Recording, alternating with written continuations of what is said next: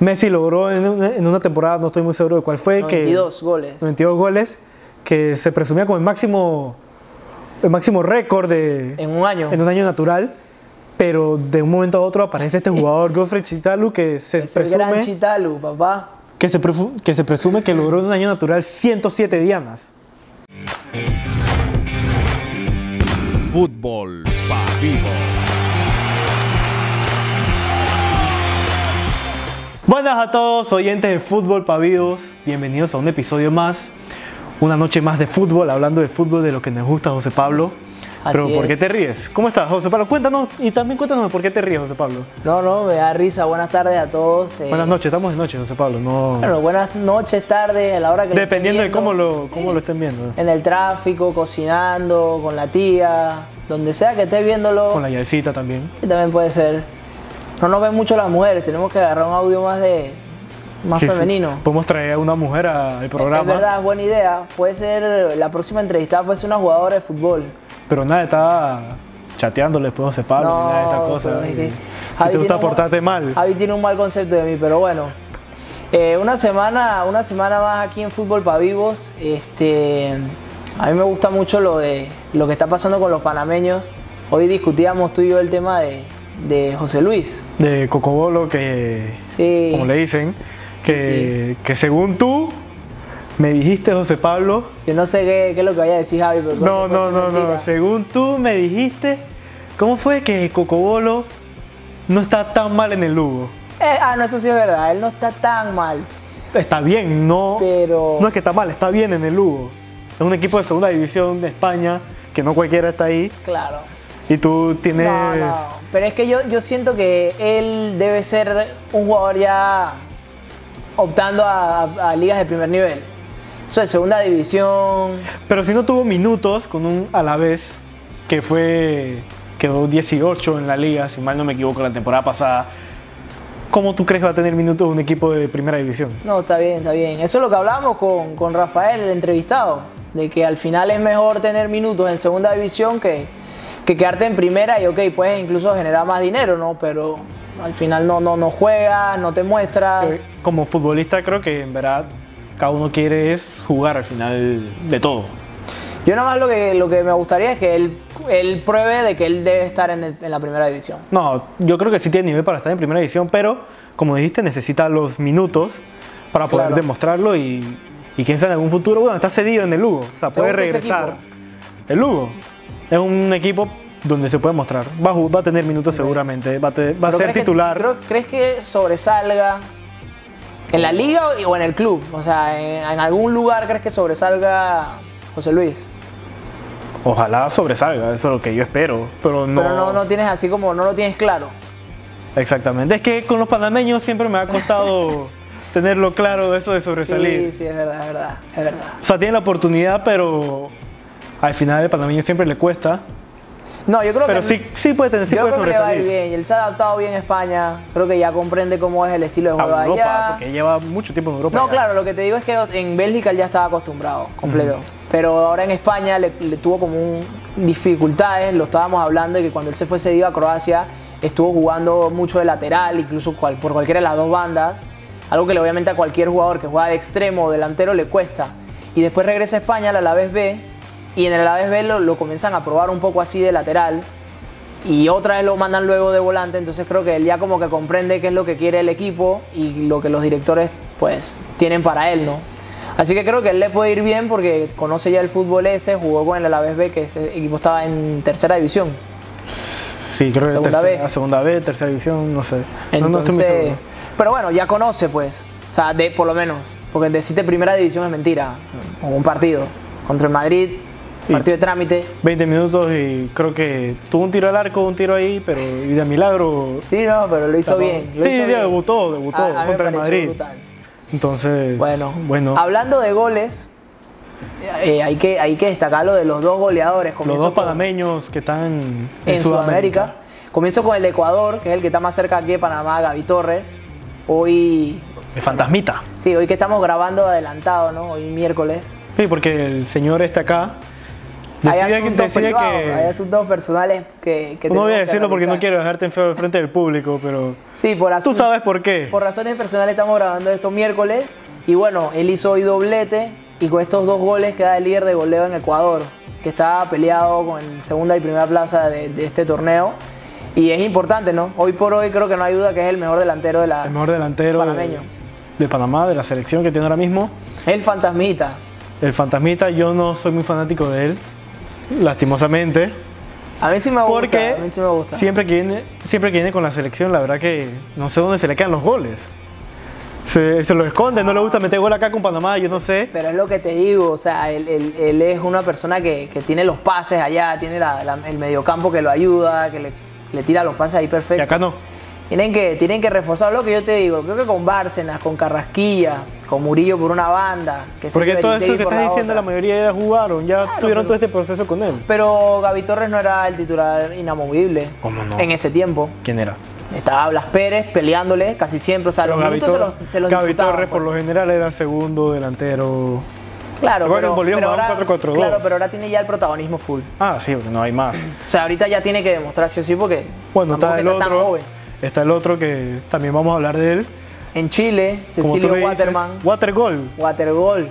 Bueno, así le dice también mucha gente de Cari, pero ¿por qué te ríes? ¿Por qué te burlas del jugador? Yo no ¿Qué me estoy burlando, me, estoy- me da risa el nombre, no me puedo reír. Claro, está bien. Estoy disfrutando del programa. Sí, Water, Waterman hizo, hizo gol también hoy y ya lleva siete tantos. Eh, importante porque esta, esta liga es aún, yo creo que de más peso aún. Y lleva siete goles y es líder de goleo. Chile y Ecuador son No. liga- ¿qué? En Chile están este, equipos ya grandes. la U Sí, de por eso, o sea, déjame terminar. Ok, ok. Son ligas de ya nombre, de peso. Las dos, pero yo Sí. lo que te digo es que en Chile sí yo lo veo un poquito más porque él no está con los ni con los mejores equipos en Chile, está con la Universidad de Concepción creo que se llama, y están, o sea, eh, hay equipos históricos, la Católica, la Universidad de Chile, o sea, hay equipos grandes, grandes ahí pues, ¿me entiendes? Y en Ecuador también está el Barcelona. El Barcelona es un equipo grande. Ok, ok, es verdad, el Barcelona de Guayaquil es uno, sí es verdad. Te no la sé doy. por qué dudas, pero bueno. Cada día más me sorprende doy, doy. Pablo. Bueno, Y por los ¿qué panameños, creo que eso sido como lo más. destaca?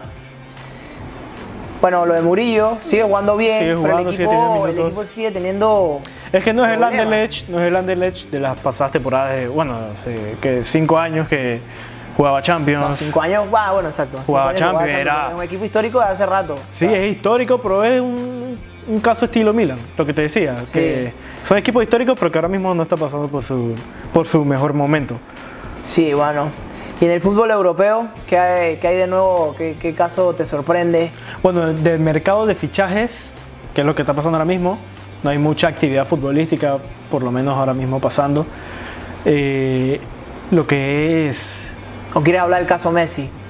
No, Eso, eso vamos a entrar después en el programa que dijimos en el programa pasado que lo íbamos a hablar y no lo hablamos porque se nos acabó el tiempo. No, la entrevista estuvo brutal con Estuvo- Rafael. por eso, no- estuvo buena, pero no me he dio dicho que chance, no. No, me dejas chance. terminar de hablar, José Pablo. No dio chance y bueno, este caso Messi queda pendiente. Sí, eso ahorita vamos a hablar. Pero fichajes que me hayan sorprendido o que me hayan gustado, creo que Kai Havertz por el Chelsea, la plantilla de Chelsea ya lo mencionamos en, Está brutal. en el episodio que hicimos con, Con el querido Julio. con Julio, con el rey de la gambeta.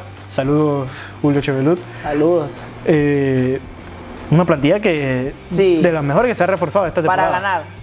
Una plantilla para ganar, lo que Para sea que se le ponga al frente, literal. Para, o aspirar a, a competir en Champions como tanto en Liga. como- es que con ese presidente que tienen, Abramovich, ese es para ganar. Sea, ese, ese es un. Ya él No, tiene esa digo, mentalidad ganadora. Él no quiere que- como que aspirar a. Pero o sea, lo que te digo es que es una, una plantilla para competir. Ah, no, sí. No, no podemos decir que el Chelsea va a ganar porque Ah, no, no, no, no. está Liverpool, está que si United, City City, siempre. City, exacto, con Guardiola, que se sigue reforzando a pesar de todo. Entonces creo que es una plantilla que sí está para competir y pelear el título de esta temporada. Sí, que bueno, el City también se reforzó medianamente bien con dos jugadores que me parece que son buenos. eh, lo de Ferran Torres y Ah, Ferran lo de Torres. Nathan Ake. Exacto. Son buenos. Jóvenes, son jóvenes.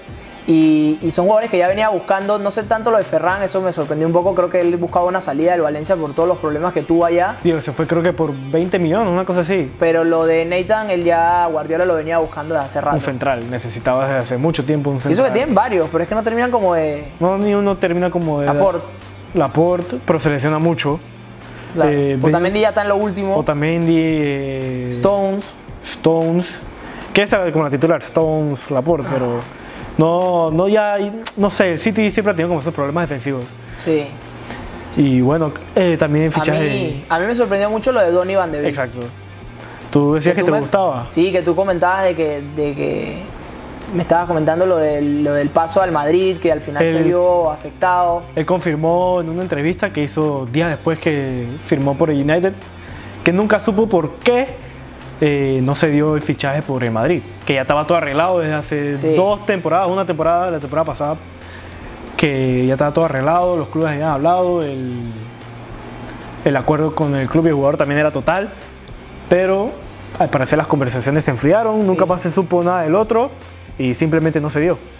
Es un caso raro porque en el momento en que se estaba hablando, ven- o sea, venía súper bien para el equipo. Es que se habla mucho de que llegó la irrup- irrupción de Valverde, Sí. que Modric. Que Modric recuperó- recuperó el nivel. Exacto, y ahora apareció Odegar, que es una sesión, Sí, que sí. un jugador que te va a traer por un gratis casi. Sí, que Y en Madrid. bien. Exacto, y en Madrid no puede permitirse ahora mismo gastar tanta cantidad de plata. Bueno, eran 40 millones, pero Florentino dijo a final de temporada cuando ganaron la liga de que no iban a haber fichajes esta temporada.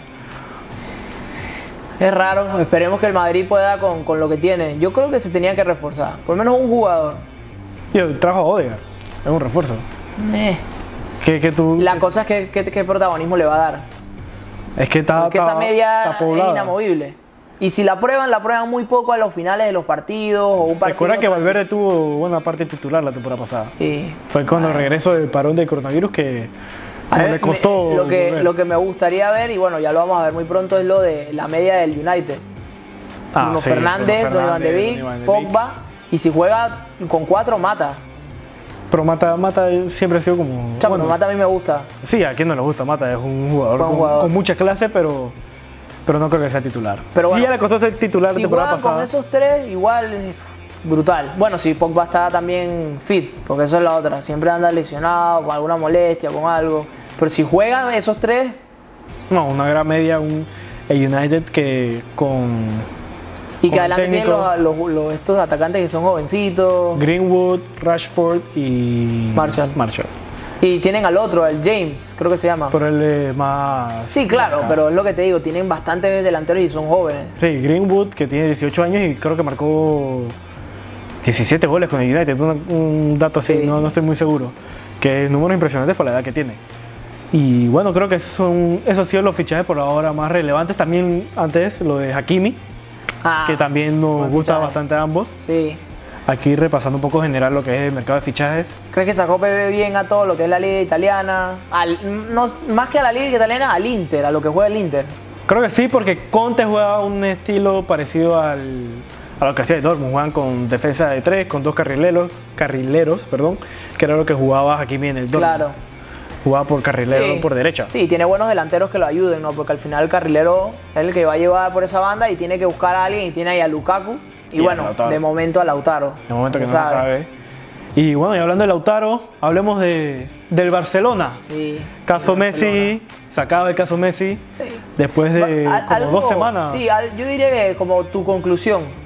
¿Qué es lo que tú ves, qué es lo que tú viste de ese caso? ¿Qué, qué- cuáles son tus opiniones finales? Bueno, mi conclusión, creo que Bartomeu es... No, no, no voy a decir ni una palabra sucia ni una palabra indebida, José Claro. Pablo, pero Bartomeu jugó sucio, Sí. hizo lo que no tenía que hacer.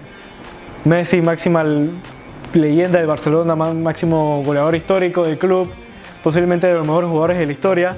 Bueno, de los mejores jugadores de la Sí, historia, posiblemente. O el mejor, cuidado. No sé, pero vamos a decir de los Ya yo mejores. sé quién es tu mejor jugador, pero eso después. Eso es otra, eso es otra, otra plática. Sí, Pero Messi, como dijo Ramos en la entrevista, se ganó el derecho de, de al menos decidir si quería salir o no. sí, sí. No, mis conclusiones son muy parecidas a lo que, a lo que habló Mr. Chip. me parece que lo que dijo en un video fue, fue lo más acertado posible. Yo creo que es una persona bien objetiva. Muchas veces se le ve a esta, esta persona como algo de números y, y de esto, pero la verdad tiene, está bien centrado porque él muchas veces ha dicho que ese es uno de sus jugadores, si no su jugador favorito, el que más le gusta ver, pero también aclara de que el, el jugador también hizo mal. Ah, O sea, en el, en el club de tus amores tú no te puedes ir después de un 8-2. O sea, y tampoco puedes mandar las cosas en un burofax. bueno, lo que se dice, lo que dijo Messi, fue que el Burofax era para oficializar el- la salida. Y que, bueno, de que quería hacer la No, opción pero igual hay de otras salirse. maneras. ¿Sabes? Tú puedes presentarte al club. Pero él dijo que se presentó al club durante toda la temporada, pero no quiso. No, claro, pero bueno, es que en temporada también. Que Bartomeu Ahí literal le, le hicieron un jaque mate. El presidente. No, jugaron loco. sucio, jugaron sucio, jugaron sucio. La- Lastimosamente es así. Claro, pero, pero tú puedes jugar, tú puedes jugar ajedrez y tú puedes No, jugar de sucio, no, sí, no, claro. Pues. Con, con tu máximo jugador, No, no se hace, yo sé que no se Eso hace. no se hace. Pero yo lo que te digo es que le ganaron. Mucha gente dice, no, Messi al final, él se queda por su amor. No, no, no, él lo No, mismo lo dice, él, pero- se, él se quería ir, no es, que, no es que él se queda por su amor, él se queda porque eh, él sabe que eso de ir a juicio es, también es muy tricky. pero lo más probable era que si se iban a juicio ganaba Messi. También. Pero él no quería correr, Lo que pasa es que, correr es ese que por riesgo. cláusula no iba a poder ganar. Y, y él se estaba jugando un riesgo, porque al final esos 700 millones, si, si él se iba a juicio y él perdía, él personalmente tenía que pagar esos 700 millones. O sea, legalmente iba a quedar él, o sea, él, él no se iba a meter esos 700 millones. Si ningún club quiere eso, ¿cómo un jugador iba a aceptarlo? O sea, porque la fecha de él era junio. 10 de Ok, junio. podemos decir de que estaban en torneo y todo, y se puede apelar ahí, y se va a perder un montón de tiempo, y al- pero al final lo que es contractual es contractual. No, pero es que. O sea, si se hizo durante toda. Si se hizo ahora en el mercado de fichajes, de que el mercado de fichajes se aplazara, de que los contratos se aplazaran, ¿cómo tú no vas a poder aplazar este contrato? O sea, es injusto con Messi, me parece que es injusto totalmente. No, claro que es injusto, pero también otra cosa. Si ese es tu club de toda tu vida, el club que te ha dado todo, tú tampoco, y tú mismo lo decías la- la- cuando lo hablamos en algún momento, ¿cómo tú vas a irte gratis? ¿Cómo, Eso ese- que- cómo esa es tu primera opción, irte del club gratis? No, o sea, eso, eso es lo que yo estaba, eso es lo que yo estaba de acuerdo. Yo creía que la mejor opción era que Messi llegara a un acuerdo con, con, con el presidente de Barcelona, con Bartomeu, con el club, pero el club se negó a hablar con Messi. ¿Cómo vas a ir a un acuerdo si el club no quiere hablar contigo? El club simplemente se negó y decir, no, no vas a salir de aquí porque no queremos. Entonces, ¿cómo vas a llegar a, a un acuerdo? Yo creo que ambas partes lo hicieron mal. Al final Bartomeu salva un poco su legado. Por lo menos no se le fue el mejor. Ya dañó su imagen por no, su completo. imagen ya está destruida, pero no va a quedar como aún más como el, el presidente que dejó salir al mejor Pero jugador no que sé, si, no sé si esta fue la mejor manera de... No, no, no, él no se reivindicó ni nada. o sea, eh, como que personalmente él sabe que ya su legado está, está en el piso. Le queda poco tiempo y yo creo que es lo que está tratando, de que ya no hayan más errores, de que no- ya no hayan cosas más grandes. Eh, a lo que me refiero es que simplemente esto, o sea, el caos aún sigue. Hoy en día sigue el caos. No, no- Ah, no, claro. Por, el caos va, va a parar cuando comiencen a ganar. por así decirlo, es una calma tensa. Lo que hay ahora mismo en Barcelona, porque bueno, se calmaron las aguas de que Messi se queda, No pero, ¿Qué va a pasar con el equipo? pero simplemente en verdad Bartomeu no sé si fue mejor esto o dejar que Messi se fuera de una manera amistosa y haciendo una despedida como se merece. No, no, no estoy muy seguro de qué, de qué de las dos maneras fue mejor. Bueno, entonces Pablo, vamos a entrar en la nueva sección del programa de Fútbol para Vivos, Hechos Históricos. Sí, y hoy vamos a estar hablando de los máximos anotadores en selección. Exactamente, ¿y a qué se debe todo esto? Bueno, como muchos se habrán dado cuenta hace unos días, ¡El bicho! ya José Pablo lo dijo, su jugador favorito, Cristiano Ronaldo llegó a la, mar- a la marca de 101 goles, si mal no me equivoco, Sí, sí, con y la contando. de Portugal. Y está solamente 9 del máximo goleador Ali. De superarlo. Exacto, de empatarlo. Ah, sí, de No, superarlo. de empatarlo 8. Exacto, de empatarlo. ¿Qué pasa, Javi? ¿Cómo Y seguramente. Yo, ¿qué me, yo me sé el goleador, yo me sé Cristiano, ya 9, ya ahí. Y seguramente muchos se habrán preguntado y habrán visto la lista de, de estos jugadores que están en este selecto grupo de máximos goleadores históricos de las selecciones. Y decidimos investigar un poco, ¿no? Para, Sí. para saber quiénes eran y también contárselos a ustedes, que es lo importante que queremos transmitir en este Sí, programa. digo, al final es el top 5 y son jugadores que sin duda alguna tienen algún tipo de historia importante y de algún dato curioso. Entonces, historias en verdad muy curiosas porque son jugadores totalmente desconocidos de, Sí. del mundo futbolístico, por así decirlo, popular. Entonces vamos con el primero, José Pablo. Bueno, vamos a ir de, de atrás para adelante, o sea, el número Sí. 5 al número 1. Y el Lo, número... lo vamos a ir numerando. El, el- pues el primero, como ya saben, es Ali Dai, el iraní. El segundo es Cristiano Ronaldo. El tercero es Ferenc, eh, no, sí, Ferenc Puskas. El cuarto es el japonés Kamamoto. Y el quinto, con el que vamos a comenzar, es el, el, Sam- el ¿cómo se dice? Zambiano. No, no sabría decirte. El gentilicio. Me quedé con la Pero- duda. De Zambia, Chitalu. Así es, Godfrey Chitalo que logró 79 goles en su estancia, bueno, en su paso para la selección de Zambia. Es un, un jugador curioso, de una historia curiosa.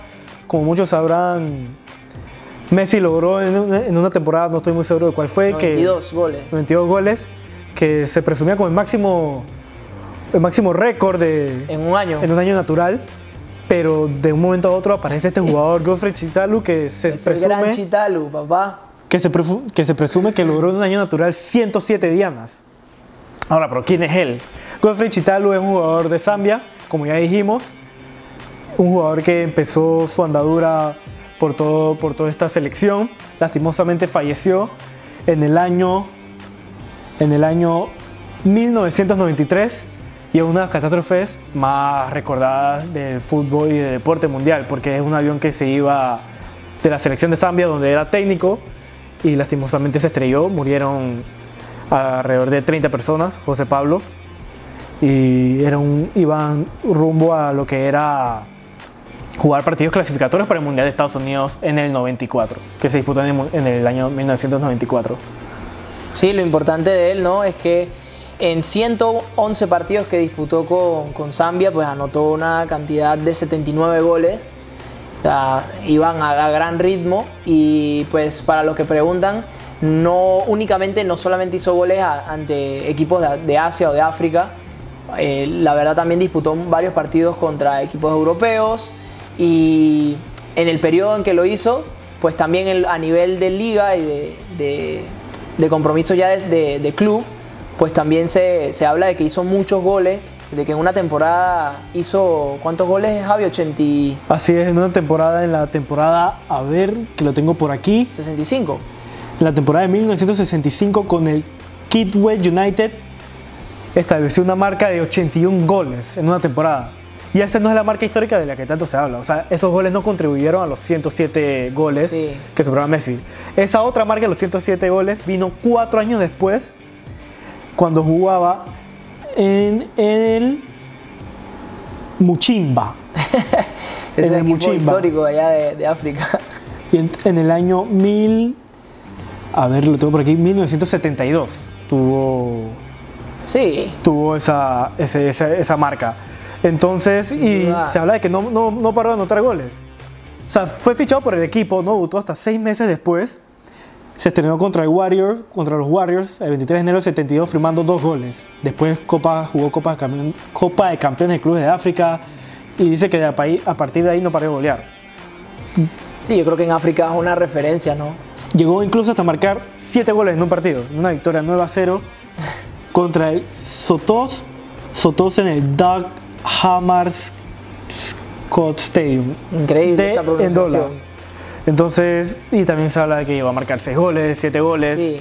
4 goles, muchos 5 goles. Ahora, ahora la pregunta y duda es, todos esos goles, tanto a nivel de clubes como de, de selección, que es lo que estamos hablando, ¿qué, qué nivel le representa jugar contra, contra este Eso es lo este que se habla la también. región, Se dice que no, obviamente no puedes comparar lo que era la Liga de Zambia contra la Liga Española. Claro. Y también como dato curioso, estos 107 goles nunca han sido confirmados, pues. O sea, ese récord es un récord que, por así decirlo, no es totalmente verídico, porque la selección de Zambia o la Federación de Zambia no formaba parte de lo que era la FIFA. No estaba constituida propiamente en ese, en ese, momento. momento. Entonces, oficialmente, según la FIFA, el récord es para Lionel Messi. Ese es el primer jugador del que vamos a hablar. Ah, bueno, y otro dato también curioso, Para mí es de Chitalo ese récord. Otro también curioso, también fue técnico, ya como dije que anteriormente, pero fue su- le pusieron una suspensión de por vida por una agresión de un árbitro durante un partido. Después se le levantaron y siguió entrenando normal, jugó, digo, fue técnico y jugó lo que era Juegos Olímpicos, también clasificatorias para el Mundial. Entonces fue una, un jugador que en verdad, por más que no muchos lo sepan, marcó una historia. José Pablo, cuéntanos el siguiente jugador, pues, el número 4 en esta lista. Sí, el japonés Kamamoto anotó 80 goles y lo importante de Kamamoto es que aparte de que con Japón lo hizo, lo hizo bastante bien en selección, en clubes, es de estos jugadores de, de un solo, de un solo club, un solo color. Así es, es un jugador que disputó toda su vida en un club. Eh, el club, a ver si lo tengo por aquí, fue el llamar Diesel en ese tiempo, a lo que hoy se le conoce como el Cerezo Osaka. O sea, jugó toda su, su vida en ese club. Y es considerado... Buen el- equipo, un equipo de los conocidos allá de Japón. Sí, de los más famosos de Japón, de los más renombre. Y es considerado el mejor jugador de la historia de Japón. Como dato curioso, Sí. eh, bueno, anotó 251, 200, 202 goles, perdón, en 251 partidos en la liga japonesa en 17 temporadas. Y ganó mucho, ganó tanto ligas, copas allá, o sea, fue bastante ganador en lo que, en lo que fue de clubes. Exactamente, fue mejor futbolista japonés del año 7 veces, de 68, 66, 68, 71, 74, 75, 80 y 81. Y fue otras cuatro veces el máximo goleador de la liga japonesa con, en el 68 también, en el 70, 76 y 78. Entonces, sin- Una bestia, seguro, obvia- obviamente no hay duda de que es el mejor jugador japonés de la historia. Casi todos los que están en esta lista, si no todos, yo creo que son Son los mejores jugadores en su, en su de, de selección. su selección de, de la historia. Entonces, 100 goles, alcanzó la marca de 100 goles en la liga en el 74 y los 200 en el 81. Yo creo que aquí en esta liga asiática pesa más África o Asia. ¿Me estás preguntando? Sí, ¿en dónde, en dónde, en dónde más hay más competencia? Asia, me parece. Asia. Asia. Por lo general, los jugadores buenos de África. Los buenos de África Pero se en van. África está hasta Nigeria, Sí, pero Camerún. las ligas no es que sean las mejores. Los jugadores de África se van a, a Claro, Europa. por es verdad, general. es verdad. Bueno, vamos con el tercero. El, El tercero en gran- esta lista, uno ya, uno sí conocido, de los más conocidos en esta sí lista. Un conocido, un gran madridista. Hablamos de Ferenc Puskas, húngaro-español, Una marca de 84 goles en selección. una bestia. Una bestia y bueno, hablando un poco de él en lo que fue paso de clubes, pues él jugó en Budapest, en, su club eh, allá en Hungría. eh, y fue obviamente un súper goleador. De hecho, los datos de él, si no me equivoco, son 300, 320, 350 partidos y anotó 358 goles. O sea, hizo más goles que partidos a lo cristiano. Y a lo que es el, en, en el fútbol de Hungría, o sea, en la selección, hizo 85 partidos, 84 goles. O sea que bastante, Exactamente, fue bastante animal en lo que es de gol. Y fue obviamente referencia en el Real Madrid. En el Real, en el Real Madrid también quedó uno, es, es a día de hoy uno de los máximos anotadores. Conquistó, la verdad, todo lo que tenía que conquistar en, en lo que fue eh, sele- eh, clubes. Y en selección, un datito curioso de él fue de que él también participó con España.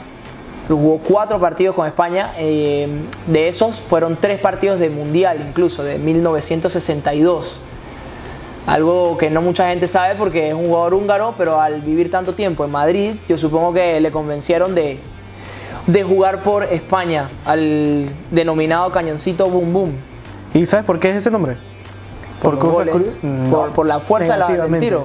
Negativamente fue porque el club donde jugaba, eh, allá en Hungría, fue adquirido durante la revolución húngara toda esta cosa, fue adquirido Ah, oh. por, fue adquirido por, por la, por la Armada de, de Hungría.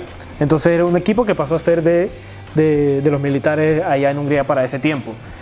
Fue entonces, él eh, obtuvo el rango de, de, a ver, de comandante. Entonces él y otro jugador, Puskas y otro jugador tuvieron un rango militar que fue de comandante. Y bueno, esa fue esa temporada que fueron como el club de la militar. Quedaron campeones por primera vez en la historia con su club. Ya después ahí llega la explosión de la revolución húngara y parte Puskas a jugar ya el resto de Europa, que es lo que dice Pablo. Jugó Manchester, bueno, Manchester United, no estoy seguro, no. Milan, Juventus, Manchester United también. Y bueno, sin ninguna duda, una historia también muy curiosa de lo que es Ferenc Puskas. exactamente. Claro que sí. Bueno, y pasamos con el favorito. El favorito para ti. El favorito de, el favorito de todos los, de todos los fanáticos que aman este Tu favorito, José Pablo. Cristiano Ronaldo. Sin duda en el top 3, top 2 del mundo de la historia del fútbol para mí. Eh, ahorita mismo, pues el que está activo es el primer jugador europeo en llegar al centenar de goles. Obviamente, su paso, yo creo que a nivel de clubes no hay que mencionarlo. Yo creo que en selección lo importante, un dato, es de que este jugador se ha medido a, en tres o más ocasiones a equipos como Francia, Italia, Alemania, Brasil y no le ha podido marcar. También a veces mucho se critica de Cristiano de que no haya podido hacer eso y entonces tú ves otros, otros equipos como, como Latvia, Armenia, eh, Suecia, en donde sí le hace cinco, goles, le hace cuatro goles, o sea, eso es un dato importante porque dentro de todo a los equipos más grandes, por decirlo así, no le ha podido anotar. Exactamente. Y bueno, estoy Cristiano un poco resumido porque creo que todos se la saben. Sí, es... Sporting de Lisboa, bueno, primero en Madeira, después pasó a Sporting de Lisboa, fichado, United, Madrid. Bueno, el, partidazo, el partidazo que enamoró a Sir Alex, y una vez dice, tenemos que traer a este jugador. Exactamente, el partido de pretemporada donde... United lo logró todo, no fue tan, tan goleador, hizo muchos goles, pero no fue tan, tan goleador y bueno, ya la historia que hizo en el Real Madrid yo creo que es la que lo termina de, de catapultar como uno de los mejores jugadores. Y ahora, bueno, en la Juventus. Así es, Cristiano Ronaldo, segunda posición con 101 goles. Y bueno, José Pablo, vamos a pasar al número uno. Por poco tiempo, le queda poco tiempo en ese Sí, lo más probable es que sí, que Cristiano lo pase, pero el número uno, Ali Daei, 109 goles con la selección. Sí, el iraní, yo creo que un jugador interesante, yo creo que a nivel de clubes lo, lo más destacable es que este jugador iraní, que uno podrá decir, conchale, estos jugadores a, a dónde juegan, pues él tuvo un paso no diría que breve, tuvo varios años en lo que fue el fútbol alemán. Destaca obviamente el Bayern Múnich. Jugó una, fue el primer jugador eh, asiático, porque juega en la, Confederación de Asia, en jugar, una, en jugar un partido de, de, Copa Europa. Y, llegó a la final. Exactamente, llegó a la final contra el Manchester United cuando es militar en el Bayern Múnich. Y perdieron esa final, como creo que todos sabrán, allá en el Camp Nou con un gol de hoy técnico de Manchester United, Sol, Solskjaer, no sé cómo se pronuncia. Exactamente, al minuto 93, 90 y pico, no, no estoy muy seguro de, de qué minuto fue el gol. Otro dato curioso es que Ali Daei atravesó su niñez en lo que era la militar, en la guerra... ¿Otro militar? Sí, no, Puskas, no, nunca estuvo en la militar, o sea, se le dio el rango, pero no. Le dieron un rango. Pero no es que nunca fue a la guerra. Ali Daei sí fue a la guerra, en la guerra que tuvieron contra Irak, contra Irak en el año, entre el año 1980 y 1988, cuando era un niño. O sea, algo de verdad que destacable. Y también otra cosa muy destacable es que tiene un título universitario. Bueno, tenía un título universitario. Se graduó como licenciado metalúrgico de la Universidad de Charis de tecnología. Y bueno, ya después de ahí pasó a jugar en la liga de Irán. Sí, regresa, regresa a su tierra, porque después del Bayern tuvo dos, tres temporadas con el Hertha de Berlín, y pues, como dice Javi, ya regresa a Irán. Eh, bueno, un jugador que al final, en lo que fue clubes, quizá no hizo tantos goles, 282 partidos oficiales, 112 goles, pero en lo que es obviamente en selección con Irán, pues representó en 149 ocasiones y hizo 109 goles. También es. importante de que él jugó con Irán en las Olimpiadas y él fue, eh, Irán fue wildcard en, esa, en esas Olimpiadas y él en tres partidos anotó tres goles. Sin embargo, esos tres goles no se tomaron en consideración como goles oficiales porque fue en el momento en donde, él jugó, donde Irán jugó como wildcard. Y muchos de sus goles que hizo con la selección fue en las clasificatorias del Mundial de, de 1998 en Francia, que dice que tuvieron un paso impecable con lo que era la selección y se llamó la generación del 98, esta gran gesta que tuvo la selección de, Irán en clasificar el Mundial. Su último partido lo, lo hizo, su último gol con la selección lo hizo en el Mundial de, a ver, tengo su último gol fue contra Costa Rica en el Mundial de 2006 que marcó, ese, gol fue, ese fue su gol número 109. Y ya después de ese... Imagínate, ese, tipo, ese mundial nosotros lo vimos y... Exactamente. Es algo que no recuerdo, así como un hecho, así como que, epa, le metió un gol a Costa Rica. Es que es estos jugadores que en verdad son históricos, porque son históricos, pero la gente en verdad no los conoce porque no están en los grandes clubes No, de y Europa, también ahí que no son de la región. reflectores. Pasa mucho que no son de la región, porque si fuesen por lo menos de América, de cierta forma uno tiene la noción. O si son de Europa, más aún porque la Europa es más mundial. Pero como es de Asia, o por ejemplo Chitalu de África, son jugadores que es muy difícil, o por lo menos Ferenc Puja obviamente lo conocen, pero por el Real Madrid. Porque pero no, si él- no se sabe que era. O sea, ¿quién iba a saber? Por lo menos yo no sabía de que él era. Sí. que tuvo un rango militar. O sea, entonces son. si él se hubiese quedado en Hungría, seguramente no sería el jugador conocido de que es hoy en día. Exactamente. De los mejores goleadores de la historia, por muchos. Sí, Entonces, sí, esto fue todo del por hoy. Esperemos que le haya gustado también. este segmento histórico, porque vamos a seguir con estos datos que son interesantes y que A mí me gusta, me, me gustó, Sí, me gustó aprender todo esto, saberlo, porque son historias que en verdad no conocemos, que a lo mejor la gente no conoce, y creo que es importante tam- también darle ese, ese para protagonismo tener, a esa para a tener esa noción de quiénes fueron, ¿no? Exactamente. Entonces, también, estos son los primos, estos son los cinco primeros. Si quieren que continuemos con la lista de los otros cinco que Sí, quedan de claro, top porque 10, hay, hay varios todavía, se nos fue Que nos digan. Rey Pelé. sí, el Rey Pelé, Messi también, creo que entra en el top 10, no estoy Eh, muy seguro. Puede entrar, no sé. Pero sí, entonces si quieren que sigamos con la lista, díganlo en los comentarios, déjenlo en los comentarios. ¿Y Sí, qué otra? comenten qué les pareció el, el- el episodio en general. Exactamente. Comenten qué les gustaría que habláramos o a quién les gustaría que entrevistáramos. No fue mala idea lo del principio entrevistar a una, a una jugadora o a algún... No, pod- podríamos traer periodista. a algún periodista, una jugadora también. No estaría Y mal. ¿Quién sabe? Entonces sí, esto fue todo por hoy. Recuerden que nos pueden escuchar en Spotify, Apple Podcast, lo pueden ver en YouTube, en Anchor, estamos en todas partes, así que no hay excusa para no ver fútbol para vivo y, Y si no no, si no disfrutar. les de- gustan ver la cara de. Javi, podemos, pueden escucharnos solamente en Spotify. No, por favor, que no vaya a disfrutar de esta cara tan bonita que yo tengo. A lo mejor no con tanta barba como tú, pero ahí vamos. Pero ahí vamos. Esta es la barba, es lo que pasa. Pero bueno, muchas gracias de nuevo y bueno, eh, nos pueden seguir también en todas las redes sociales como Fútbol para Vivos. Nos encontramos es. pues en, tu- en, tu serie- en tus redes sociales favoritas, Instagram y Twitter. Estamos constantemente posteando contenido interesante. Así es, entonces se despide usted Javier González José Villamizar aquí. y bueno, hasta la próxima. Chao. Fútbol pa' vivo.